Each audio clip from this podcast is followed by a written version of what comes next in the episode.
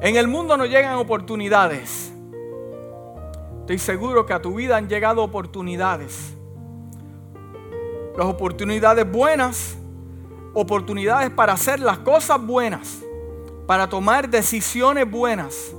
Las oportunidades nos llegan a todos, pero también llegan oportunidades para hacer qué? Lo indebido, para tomar decisiones que no son claras, decisiones que nos afectan.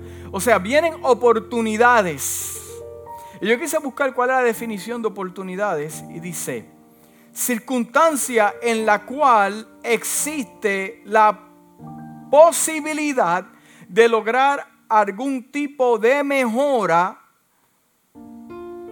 de índole sea económica, social o laboral oportunidades, circunstancias en la cual existe la posibilidad de lograr algún tipo de mejora. A nosotros nos gustan las oportunidades. Las oportunidades no llegan. Existen oportunidades que solo llegan una vez en la vida. Existen oportunidades, existe y van a existir oportunidades que te llegarán una sola vez en la vida. Y solamente de un 30 a un 40% son afortunados de recibir una segunda oportunidad y la aprovechan. Porque el hecho de que usted reciba una segunda oportunidad, eso no significa que usted la aproveche. Porque hay muchos que han recibido segundas oportunidades y la han desperdiciado. Solamente un 30, un 40% de aquellos que reciben una segunda oportunidad la aprovechan.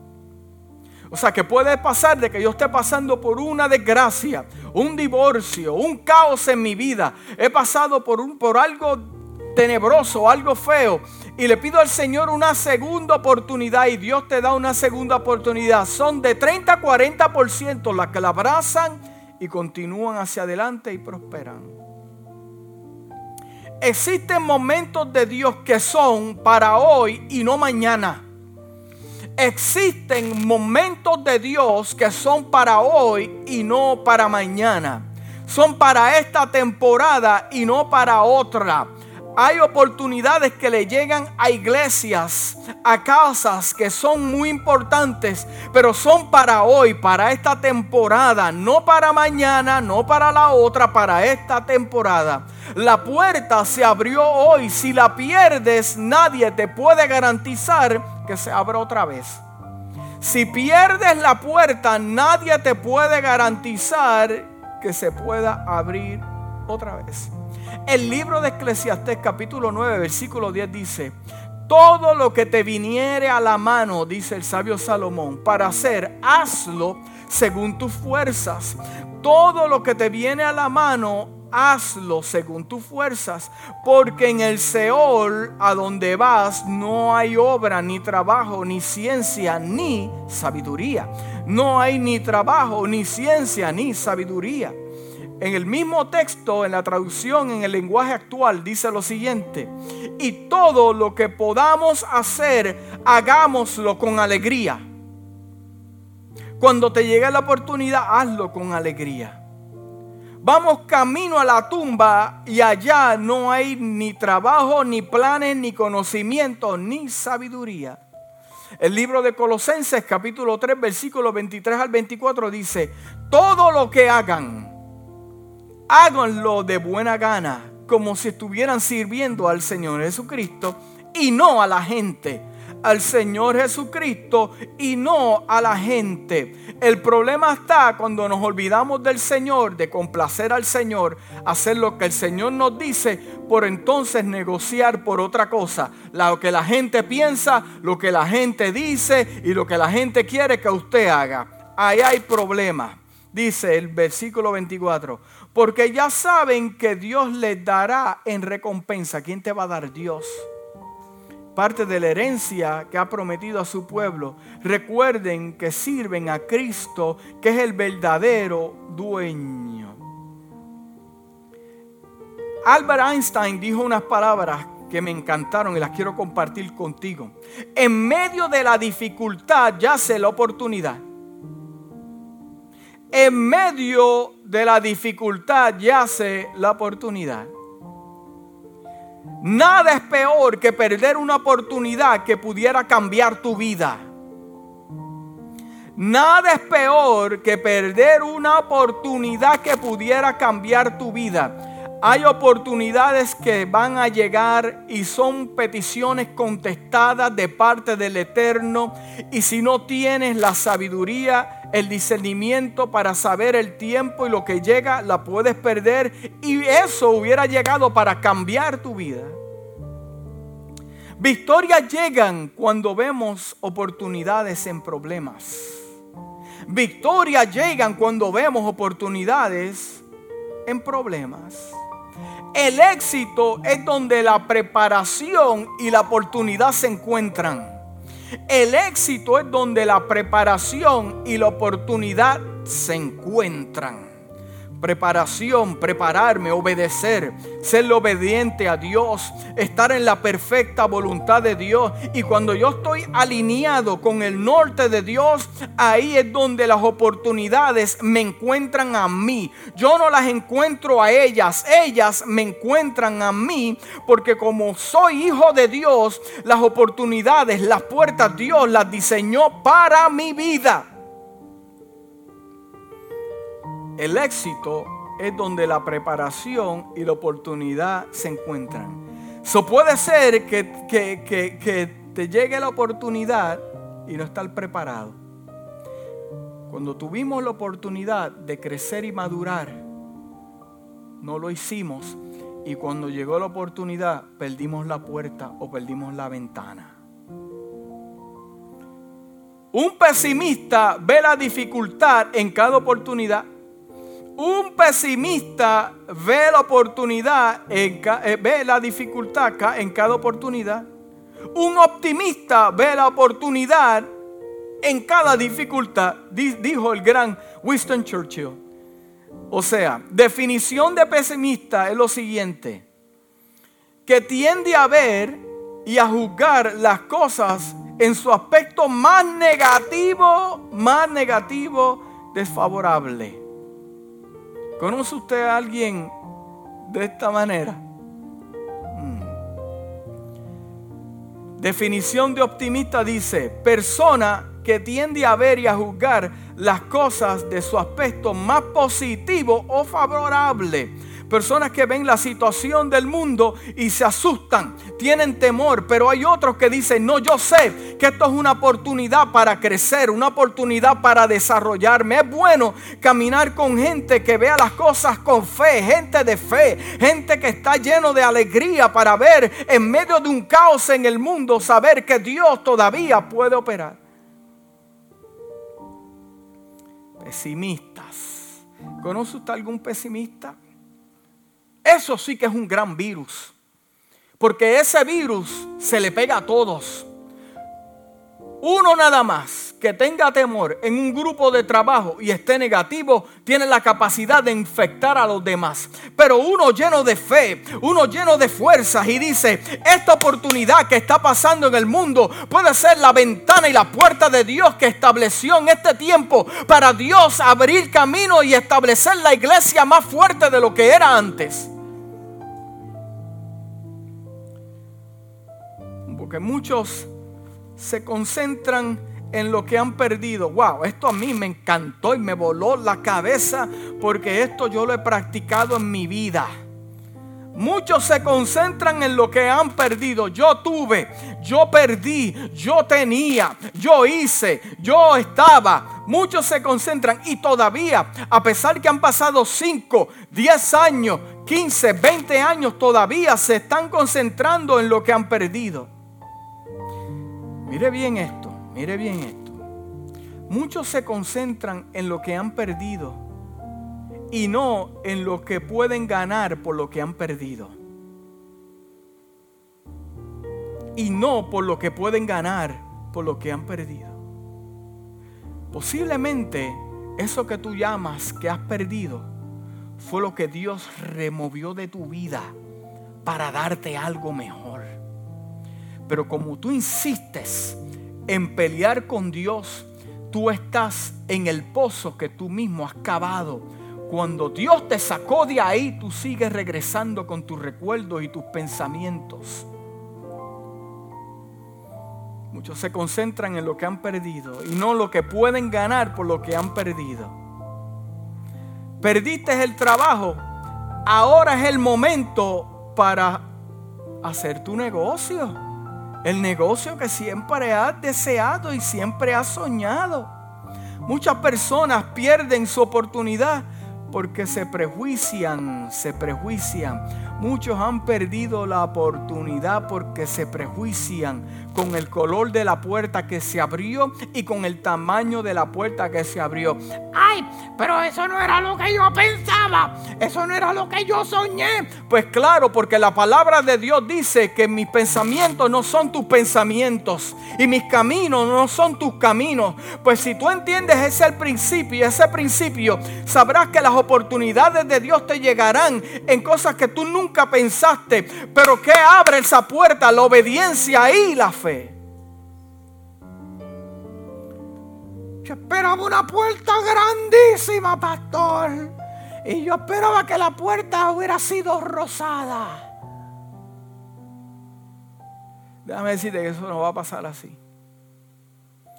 Si sigues viviendo los cuentos de hadas y lo que te enseña Hollywood, eso no va a pasar. La oportunidad nos llega a todos. La pregunta es, la oportunidad nos llega a todos, pero la pregunta que yo le hago a usted en esta mañana es la siguiente. Vamos a llegar a algún punto con esto. tendrás la capacidad, escúchame bien, conéctate conmigo en esta mañana. Tendrás la capacidad de verla. Tendrás la madurez para discernirla y entenderla cuando llegue la oportunidad. Tendrás la fe que se requiere para abrazar esa oportunidad aunque no haga sentido. Tendrás el vocabulario necesario. Tendrás el vocabulario necesario para hablar palabras cuando llegue la oportunidad. Tendrás las personas a tu lado adecuadas que te complementen y no te quiten. Tendrás la condición espiritual física que se requiere. ¿Para qué? Para, para abrazar esa oportunidad. Mm. En estos tiempos difíciles nos ha llegado la oportunidad para qué? Para la iglesia en estos tiempos difíciles, como lo ve este pastor, este hombre que Dios ha llamado por gracia y misericordia, yo lo veo como una oportunidad, no como una desgracia para la iglesia. Y yo sé que en esta hora muchos pueden decir, pastor, también yo lo veo así. Yo lo veo como una oportunidad para Dios manifestarse. Porque mientras tú seas un hombre de fe, un hombre visionario, un hombre que no se deja llevar por lo físico, sino de toda palabra que salió del eterno. Cuando tú abras los ojos en medio de un caos, tú verás gozo, alegría, momentos para Dios sanar y libertar, romper y hacer y ganar terreno en el reino de Dios. Hmm. Estos tiempos difíciles le ha llegado a la iglesia para mostrar quién verdaderamente eres tú. Si eres de los que te metes en una cueva por un simple virus. O eres de los que te para firme y a pesar de que eso está allá en la calle y es una realidad, gente está muriendo, gente está enferma, pero si tú te detienes y dices, pero esta oportunidad nos la dio el Eterno para la iglesia, para decirle a un mundo sin fe y esperanza que Dios te puede sanar y Dios puede hacerlo.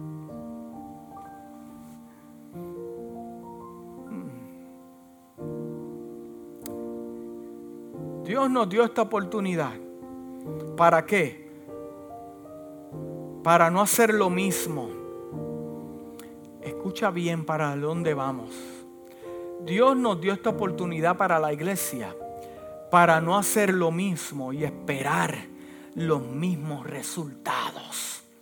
Dios nos dio esta oportunidad no simplemente para predicar el Evangelio, hablar de salvación, decirle a aquel que está en medio de una depresión, pero Dios también quiere tratar no solamente con el de afuera, Dios quiere tratar con el de adentro, porque el de adentro tiene una responsabilidad bien grande, porque Dios te va a llamar a cuentas por lo que sabes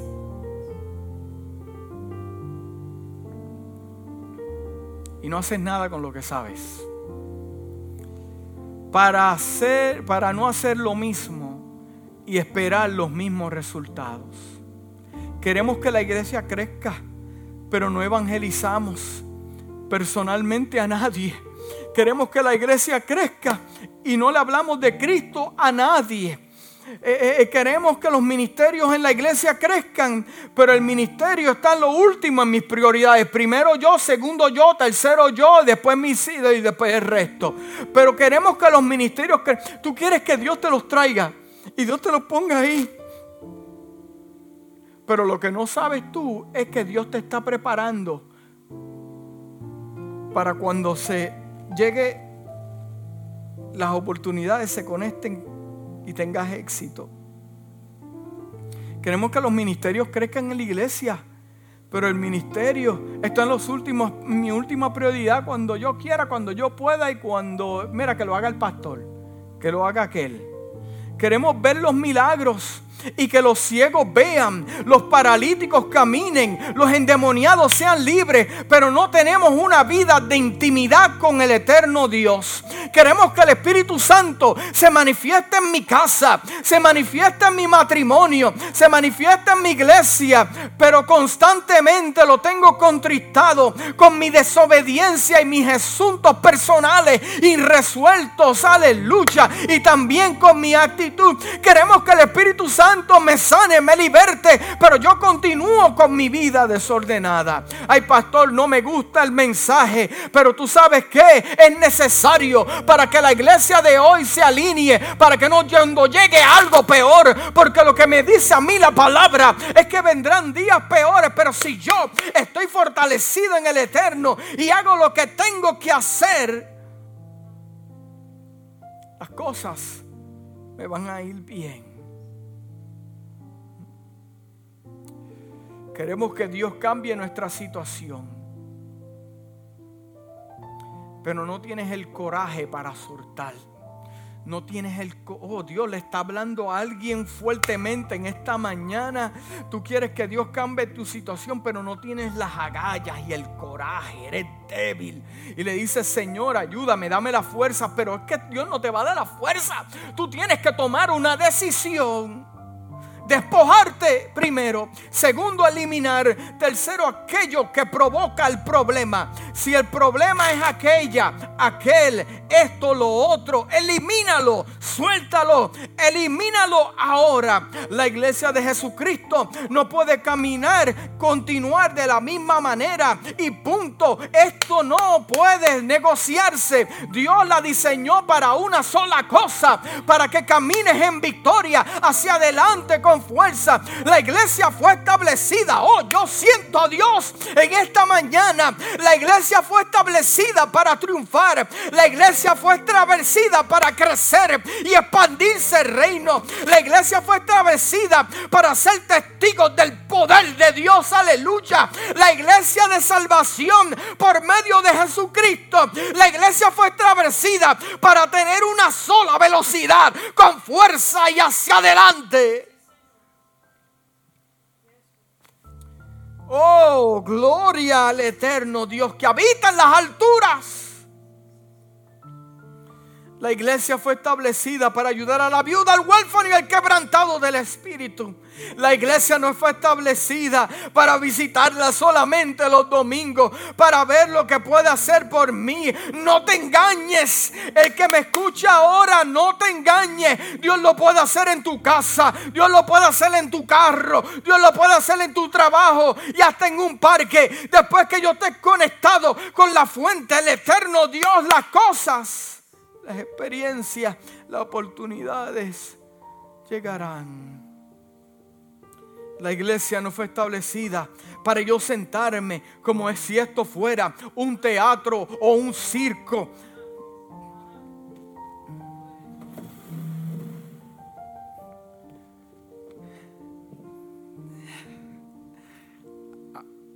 A mí me gustan los post con extra.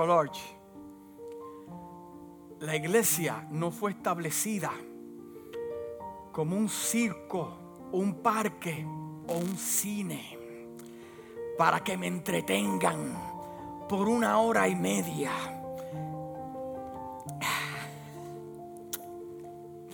Para ver lo que me va a decir el pastor.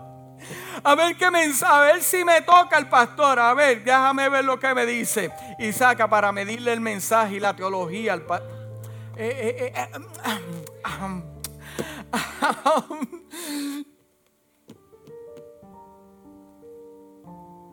la iglesia no fue establecida para qué? Para entretenerte.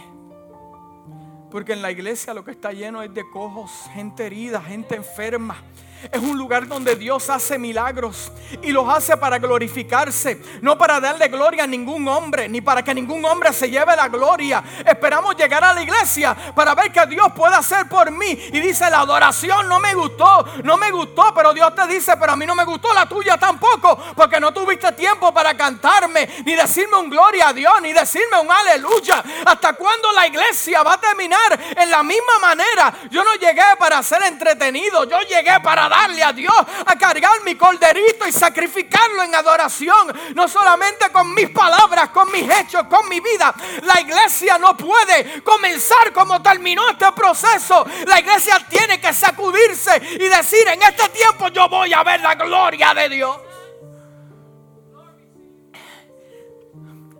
A ver si me cae bien el pastor.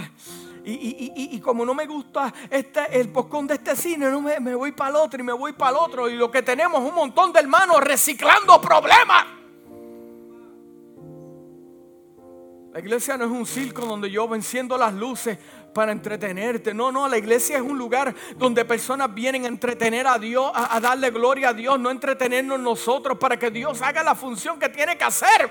Dios quiere que la iglesia adelante se mueva con fuerza y la iglesia de este tiempo esté estancada, detenida. Aquel mirió, aquel me hizo esto, aquel me hizo lo otro. No, no puede ser así.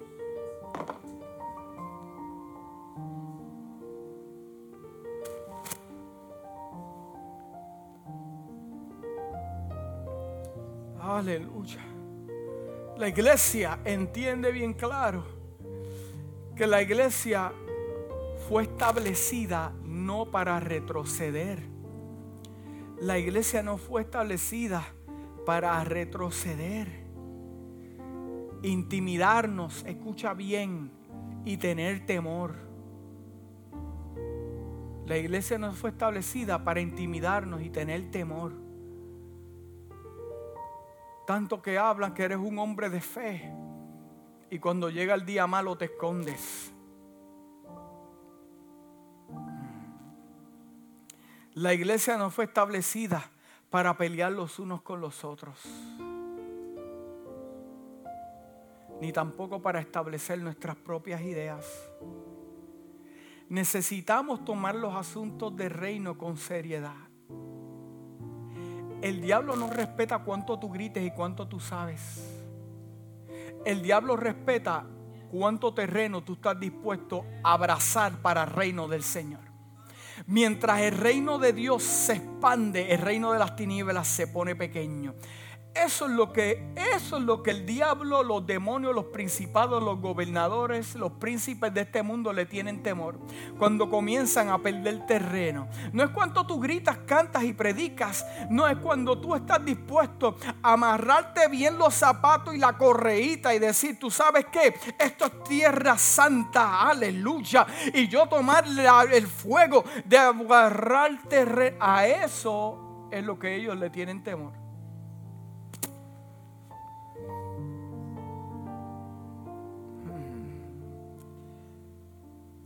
Hay que tomar los asuntos del reino y la iglesia con más seriedad. Si tú le perdiste el respeto a la iglesia, a los líderes, y a los pastores por lo que ha pasado y los errores de los demás, tú también tienes los tuyos. Y tú tienes tremendo problema, tienes que arrepentirte, cambiar tu manera de pensar y ponerte sensible al Espíritu de Dios. Porque Dios usa hombres, amén, hombres con defectos que cometen errores, pero eso no significa que Dios no se va a glorificar en su casa. Cambia tu mentalidad, sacúdete y busca a Dios y ten un corazón humilde para el Señor. Iglesia, iglesia nuevo amanecer. Iglesia que me estás escuchando, persona que me estás escuchando, tal vez en tu país te llegó el momento para ti, la oportunidad para ti, la iglesia donde vas. Porque Dios quiere hacer algo poderoso. Esta es la oportunidad.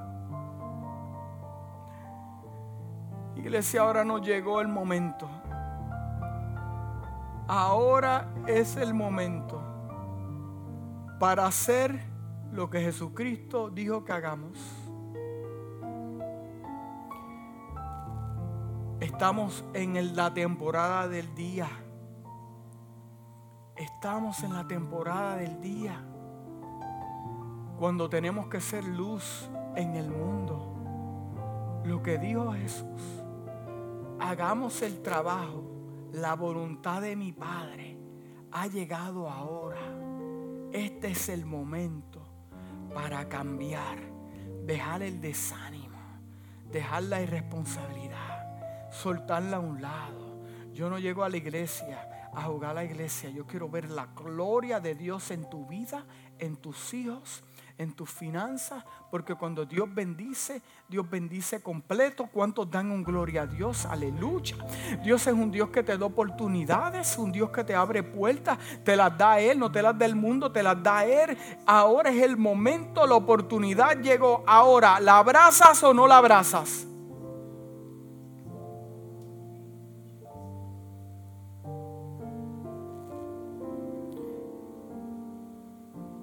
Ahora nos llegó el momento para cuándo lo vamos a dejar. Para volvernos y reunirnos otra vez. Cantar cuatro himnos o canciones y irnos de la, de la misma manera en que llegamos. Eso, eso es definición de iglesia. El sabio Salomón dijo unas palabras, dijo, hay tiempo para todo debajo del sol hay tiempo para todo. Hay tiempo para plantar, cosechar, tiempo para trabajar. Hay tiempo para todo. Hay tiempo para todo. Ahora, lloraste. Pues ahora es tiempo de sonreír. Lloraste. Tuviste tu proceso. Te hirieron. Te hicieron lo que te... Amén. Suéltalo. Está en el pasado. Muévete hacia adelante. Ahora es temporada de sonreír. Llegaste herido, Dios te sanó, pues ahora es el tiempo para que Dios te use sanando a otros. Ahora es la oportunidad donde los corazones están sensibles. Esta oportunidad le llegó a la iglesia. Deprimido, pues ahora es el tiempo de gozo. Dile a otro, yo también estuve deprimido, pero mira, ahora tengo el gozo, el gozo del Señor es mi fortaleza, aleluya enfermo, pues ahora es el tiempo de tomar tu lecho y caminar. Estuviste enfermo, Dios te sanó, ahora es el tiempo de tomar tu lecho y caminar.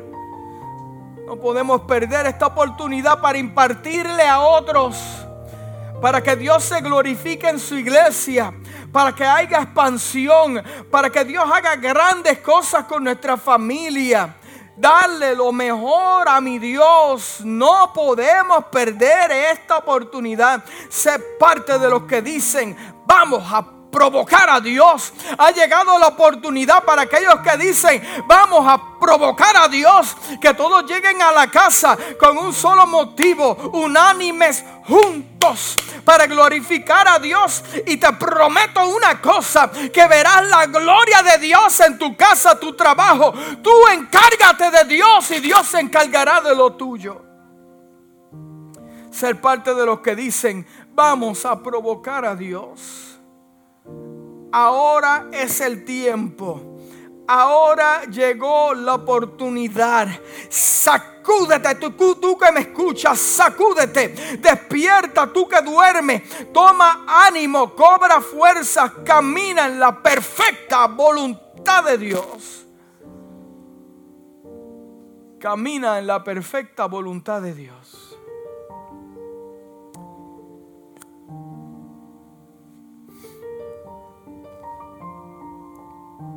Lamentablemente habrán iglesias que perderán esta oportunidad. Habrán personas que perderán esta oportunidad. Y yo entiendo. Hay personas que la abrazan y otras que la sueltan. No seas de las que lo suelten. Porque mientras no abrace la oportunidad que el Señor te da, no serás feliz. No te vas a sentir completo, completa. Siempre vas a tener un problema encima. Ahora es el momento de oportunidad. Iglesia Nuevo Amanecer. Ahora llegó la oportunidad para tú llegar con deseos de glorificar al Señor. Dios te guardó, Dios te cuidó. Ahora es el tiempo de llegar con fuerzas para trabajar en lo que Dios te dio, tu ministerio. Ahora es el tiempo de expansión. Los lugares se expanden cuando que cuando todos se unen unánimes juntos en una visión, en una misión, en un proyecto y llegan para qué? Para provocar cambios. Para provocar cambios. Para cuando qué? El éxito y la oportunidad lleguen. Podamos ver la gloria de Dios. Ahora es el tiempo de hacerlo. No mañana, no, ahora. ¿Y dónde se preparan? En su casa. ¿Dónde te preparas? En tu casa. Esto es relativo. El templo es relativo. ¿Dónde te preparas en tu casa? Ahora. Sentándote. Poniendo las cosas en su lugar. Las prioridades. Yo tengo esto, pero Dios es primero. Yo tengo esto, pero Dios viene primero. Yo tengo este trabajo, pero Dios viene primero. Yo tengo este negocio, pero Dios viene primero. Yo atiendo a Dios primero y lo demás vendrá. Y yo te garantizo que Dios te dará mucho más de lo que tienes. En gozo, paz, experiencias, oportunidades, puertas que se abren. Porque Dios le encanta recompensar a sus hijos mientras que el día dure. El día está dura ahora. Ahora que estás bien, que estás sano Ahora es el día mientras tenga las fuerzas para darle a Dios lo mejor. Puede llegar la plaga que llegue y no te tocará. Ahora llegó la oportunidad. Padre, te doy gracias por tu palabra. Tu palabra es poderosa. Si hay alguna persona, Dios mío, que me está viendo en este momento,